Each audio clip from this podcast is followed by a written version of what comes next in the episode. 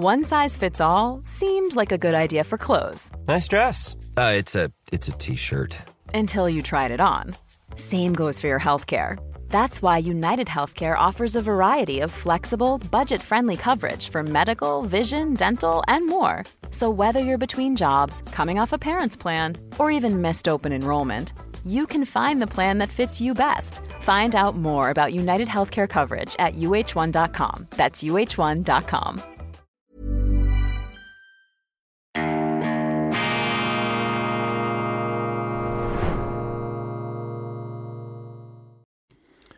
Grüezi miteinander, ganz herzlich willkommen und einen wunderschönen guten Morgen, meine sehr verehrten Damen und Herren, liebe Freunde. Ich begrüße Sie auf der Theaterbühne des richtigen Lebens hier im Institut für fortgeschrittene Gegenwartskunde zur schweizerischen Ausgabe von Weltwoche Daily, die andere Sicht, unabhängig, kritisch, gut gelaunt am Montag, dem 18. September 2000 und 23 die Theaterbühne des Lebens. Ich bin hier inspiriert von der Lektüre eines hochfaszinierenden Buches Dynasty von Tom Holland.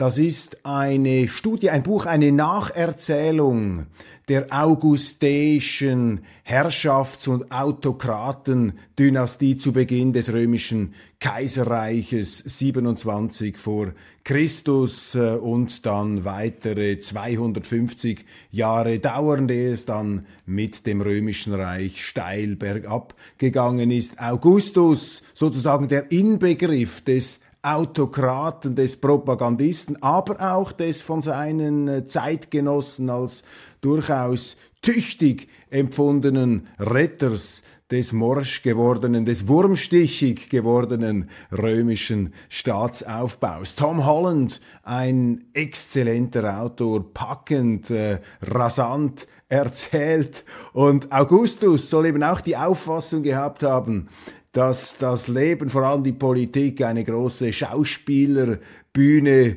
ähm, sei und er fragte sich am Schluss seines Lebens, er starb ja friedlich, der Autokrat starb friedlich, hochbetagt, 75 Jahre alt, in seinem Bett. Er fragte seine letzten Begleiter, ob er seine Rolle in diesem Drama gut gespielt habe. Noch eine letzte Bemerkung. Augustus war ja hoch raffiniert. Er führte eine Monarchie ein, eine faktische Diktatur, eine Gewaltherrschaft, aber er ähm, behielt die Institutionen der römischen Republik sozusagen als Theaterkulissen aufrecht und auch in dieser Hinsicht so tun, als ob wirkte er als Vorbild ungezählter Autokraten und Despoten nach ihm. Tom Holland, Dynasty, ein unglaublich äh, starkes Buch. Ja, in der Sonntagszeitung ist mir aufgefallen, ein Artikel des scheidenden Journalisten Dennis von Burg, der in seinem Abschiedsartikel eine Bilanz zieht von 30 Jahren Europapolitik und er bringt auf den Punkt, was sozusagen den schweizerischen Medien-Mainstream in diesen Fragen immer bewegt und angetrieben hat, nämlich die Sehnsucht der Europäischen Union beizutreten. Ich habe ja als Journalist, als Chefredakteur in der Europäischen Union gearbeitet und war immer fassungslos, wenn ich da diese EU-Turbo-Kollegen in der Schweiz gelesen habe. Ich habe mir das immer so erklärt, dass eben die Begeisterung für die Europäische Union ähm, desto größer wird, je weiter man davon entfernt lebt. Also die, die außerhalb der Europäischen Union leben, die haben ein unglaublich äh, großes eben Sehnsuchtsgefühl, eine Art Annäherungs, ähm, äh, eine Annäherungs, ähm, Sehnsucht, ein, äh, ein, ein, ein geradezu innerer Drang, sich hier sozusagen ähm, einzubringen und darin aufzugehen. Aber eben, das hat vielleicht damit zu tun, dass man die Europäische Union vielleicht nicht so gut kennt. Darum kann man umso sicherere Urteile darüber abgeben. Gemäß Henry Kissinger, um sich einer Sache absolut sicher zu sein, muss man entweder alles darüber wissen oder nichts. Dennis von, Berg, von Burg also mit einer Lobeshymne auf das SP, FDP, Triumvirat sozusagen, das Gespann, Pascal Guschmann, Franz Steinecker und Peter Bodenmann, sie hätten das Transitabkommen mit 40 Tönen und die Personenfreizügigkeit ermöglicht Blochers Aufstieg und der seiner SVP im Zuge dieser europapolitischen Auseinandersetzungen, das äh, sind für äh, Dennis von Burg Sackgassen, das ist das Stumpengleis, das ist der Irrweg, der hier beschritten wurde. Dafür wird Micheline Galmire die ehemalige Außenministerin gelobt für ihre Ehrlichkeit und für, ihren, äh, für ihre Beherztheit, mit der sie den EU-Beitritt vertreten habe. Denis von Burg lobt die flankierenden Maßnahmen. Und mit seiner äh, großen Zuneigung zur EU ist er allerdings, der Journalist, einsamer geworden. Das, was hier beschrieben wird, ist über lange, lange Jahre der Konsens gewesen, aber unter dem Druck der Ereignisse sozusagen konfrontiert mit der Realität auch der europapolitischen Probleme, der EU-Probleme, die ja unübersehbar sind, die eben ganz entscheidend auch mit dem institutionellen Aufbau dieser Europäischen Union zu tun haben, ist diese EU-Begeisterung diese Romantik, diese Wollust bei Gewissen ähm, doch etwas ähm, verflogen, vielleicht auch unter dem Einfluss, dem Segensreichen der Weltwoche. Dann der Chefredaktor des Sonntagsblicks, äh, interessant ja in den äh, Sonntagszeitungen immer wieder äh, Standortbestimmungen, grundsätzliche Gedanken, die uns etwas ähm, Orientierung geben, wo die Mainstream-Medien ähm, hintendieren, wo sie hinsteuern, wo sie hinschleudern. Der Chefredakteur fragt sich, warum Mitte-Präsident Gerhard Pfister nicht viel offensiver die Missbrauchsfälle in der katholischen Kirche, die mutmaßlichen Missbrauchsfälle, für mich gilt ja immer noch die Unschuldsvermutung, bevor da ähm, Gerichte getagt habe, wobei ich sehe mich da zusehends isoliert und vereinsamt. In den Medien gilt die Unschuldsvermutung nur noch als Lippenbekenntnis. Es gilt die Unschuldsvermutung, also dürfen wir einen erst recht ähm, vorführen, dürfen wir seine Schuld da in allen äh, mutmaßlichen und angeblichen äh, äh, drastischen Farben ausmalen. Nein, der äh, Gerhard Pfister wird jetzt also kritisiert, dass er die Missbrauchsfälle, die angeblichen und mutmaßlichen und vielleicht auch tatsächlichen in der katholischen Kirche nicht offensiv anspreche im Wahlkampf. Da habe ich mir gedacht, ja gut, also Gerhard Pfister wird allen Heiligen äh, danken, dass seine frühere CVP, die politische Vertretung des Katholizismus in der Schweiz, sich mittlerweile umbenannt hat in die Mitte und dass man ihn jetzt nicht auch noch in Sippenhaft nimmt für diese ähm, Verfehlungen. Und bei der FDP hat offensichtlich Dioris Fiala, meldet die Zeitung, darauf hingewirkt, äh, dass man die Mittepartei hier etwas stärker wegen dieser äh, Missbrauchsfälle ins Visier nimmt. Sie sehen also das Gerangel um die Wahlprozente da in dieser äh, sicher drängenden, auf den Füßen herumstehenden Mittepolitikern. Das brandet hoch, da schreckt man vor keiner Methode auch der Anschwärzung nicht zurück. Die FDP also möchte da punkten mit diesen äh, Missbrauchsfällen. Das Ganze erinnert mich an eine Karikatur des deutschen Simplicissimus, ähm, um 1900 gibt eine berühmte Kar Karikatur dort mit dem Titel Kirchentag. Ich zitiere. Darauf äh, sieht man zwei evangelische Geistliche und der eine sagt zum anderen, ein gutes Jahr für unsere Kirche, teurer Amtsbruder, zwei Sittlichkeitsverbrechen weniger als auf katholischer Seite. Nein, meine Damen und Herren, ich äh, schrecke davor zurück, ich hüte mich davor, da mit den Wölfen zu heulen und jetzt auch noch in Verdammungsurteile auszubrechen gegenüber diesen ähm, Wüstlingen da, den angeblichen auf katholischer Seite. Ganz im Gegenteil, ich äh, bin zunehmend der Ansicht, dass man diese Studie der Universität Zürich, der äh, beiden Historikerinnen, die jetzt da überall zitiert und auch zustimmend groß ähm, aufgemacht wurde, dass man diese Studie einmal etwas kritischer lesen sollte, um sie dann zu beurteilen. Bis jetzt habe ich das auch nicht getan. Ein Versäumnis werden uns hier etwas äh, skeptischer mit dieser ganzen Frage auseinandersetzen, denn die Urteile sind gefällt, obwohl man sich ähm, nicht ausreichend ähm, eben distanziert und kritisch auch mit diesen Beschuldigungen auseinandergesetzt hat. Das ist auch so etwas wie ein Selbstläufer geworden, ein Synonym. Niemand getraut sich auch, das in Frage zu stellen, weil man äh, dann glaubt, Gefahr zu laufen, irgendwie angeschwärzt zu werden als äh, Versteher von solchen äh, Widerlichkeiten, die einem da ähm, aufgezeigt werden und die vielleicht auch stattgefunden haben. Ich denke nur, man muss da einfach immer skeptisch bleiben. Es gäbe zu viele Kulturschaffende, hält das Bundesamt für Kultur fest. Die Erkenntnis kommt etwas spät zum Schluss der Amtszeit von Alain Berset und ausgerechnet Alain Berset hat sich ja jahrelang im Glanz oder im vermeintlichen Glanz, im behaupteten Glanz äh, dieser schweizerischen Kulturindustrie gesonnt. Ich hatte gelegentlich den Eindruck, dass überall diese gigantischen Tempel der äh, kulturellen Ausbildung, diese Hochschulen der Künste, zum Beispiel in Zürich, ein gigantischer Bau, eine Art äh, Mausoleum, eine erinnert an Großbauten eben der imperialen Pracht im Rom unter Augustus, vermutlich viel größer. Ich glaube, das Augustus-Mausoleum ähm, war kleiner als die Hochschule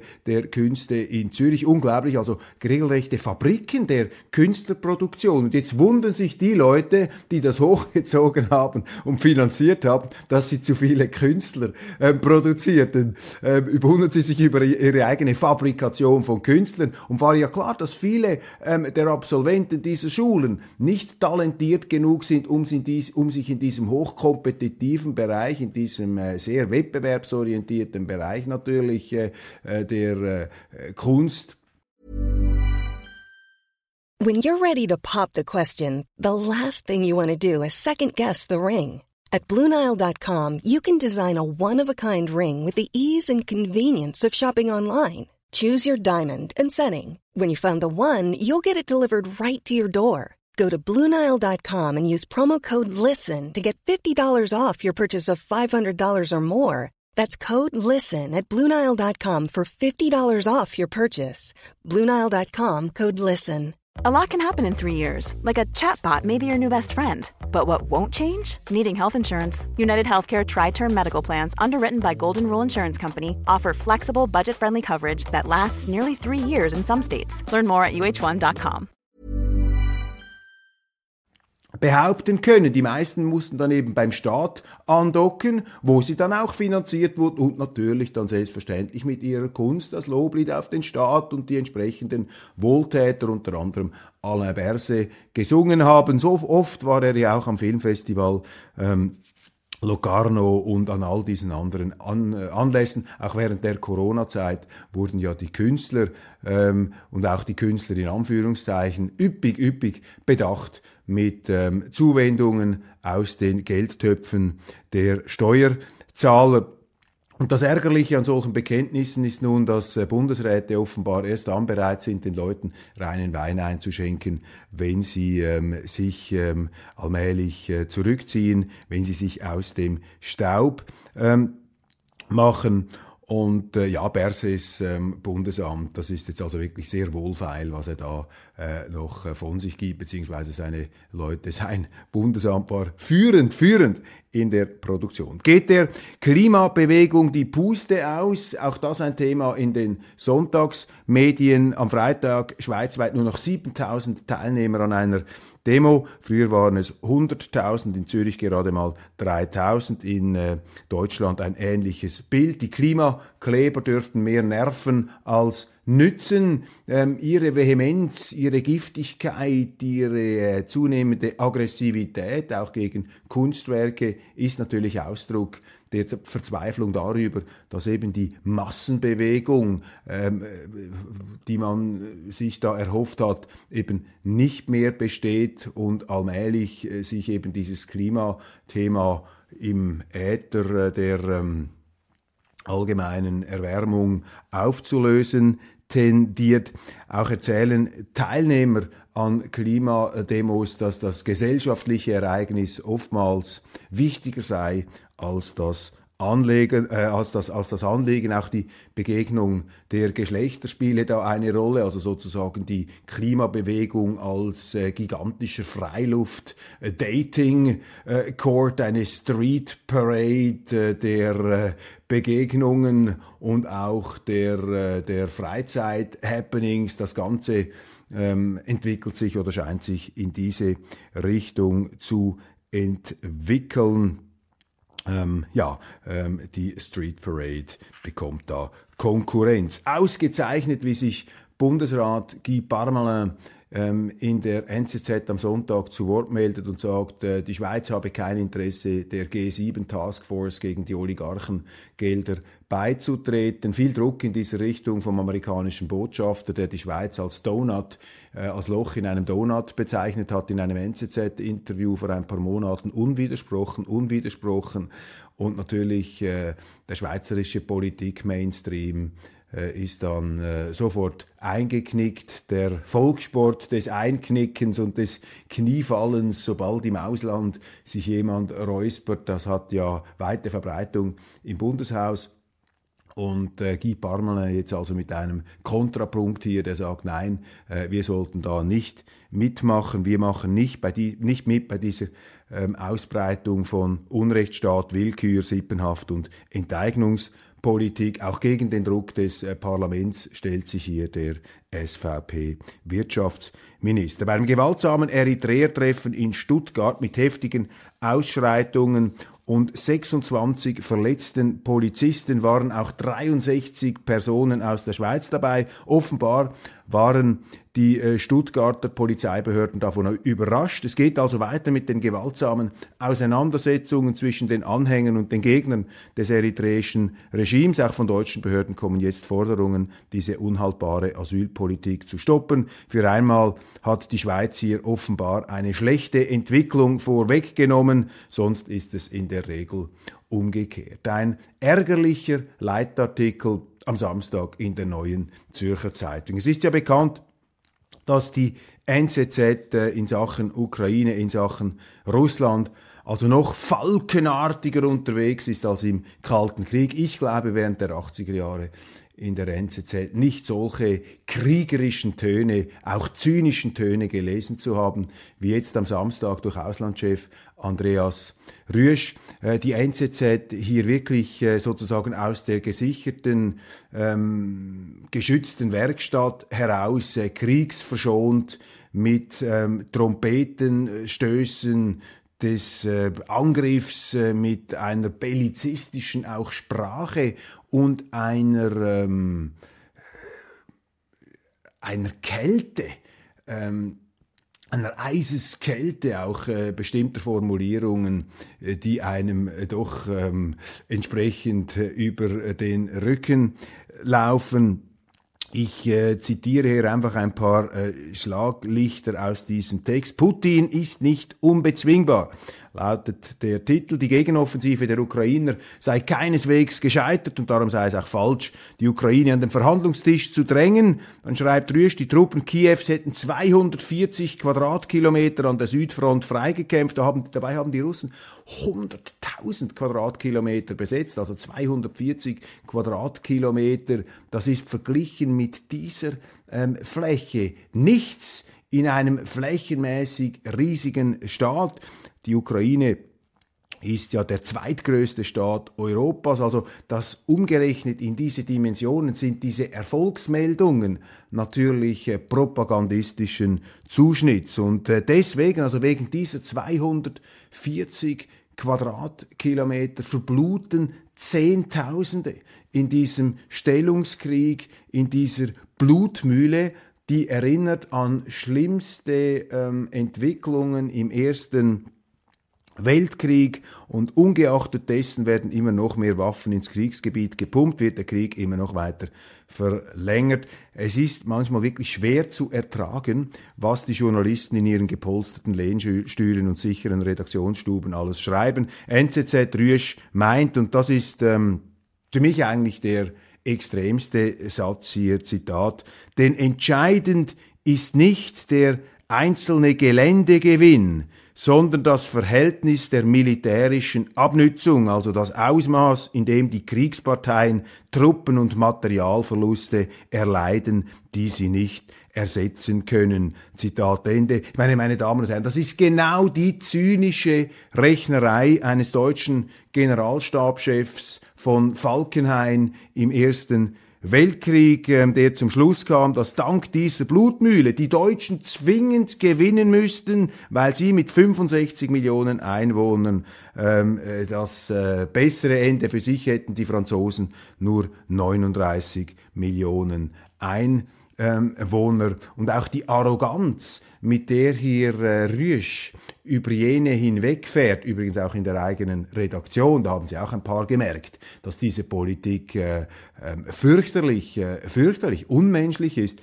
Ähm, und wie er diesen Stimmen, die jetzt äh, Verhandlungen fordern und einen Frieden anstreben, wie er denen eine Absage erteilt und dann auch noch von Arroganz spricht. Also die Leute, die einen Frieden fordern, das sind für ihn die Arroganzler, für den NZZ-Auslandschef da habe ich mich einfach gefragt, ja gut, also manchmal ist es ja wirklich so, dass man bei anderen das am schlimmsten findet, was man selber am deutlichsten ist. Also die Arroganz liegt doch hier ganz klar bei denen, die eben hinter dem äh, Bildschirm, in der gesicherten Deckung, aus der gesicherten Deckung heraus solche Fantasien verbreiten. Und äh, es gibt nichts Neues unter der Sonne. Diese Art von Publizistik, diese Art von Journalismus, diese Kriegsbegeisterung, diese Kriegsberauschtheit, die übrigens ein Alain Berset, das muss man ihm zugute halten, auch noch diagnostiziert hat, diese Kriegsberauschtheit, ähm, die kommt offensichtlich immer wieder zum Tragen. Ich habe noch Zuschriften erhalten, vielleicht ganz, zum,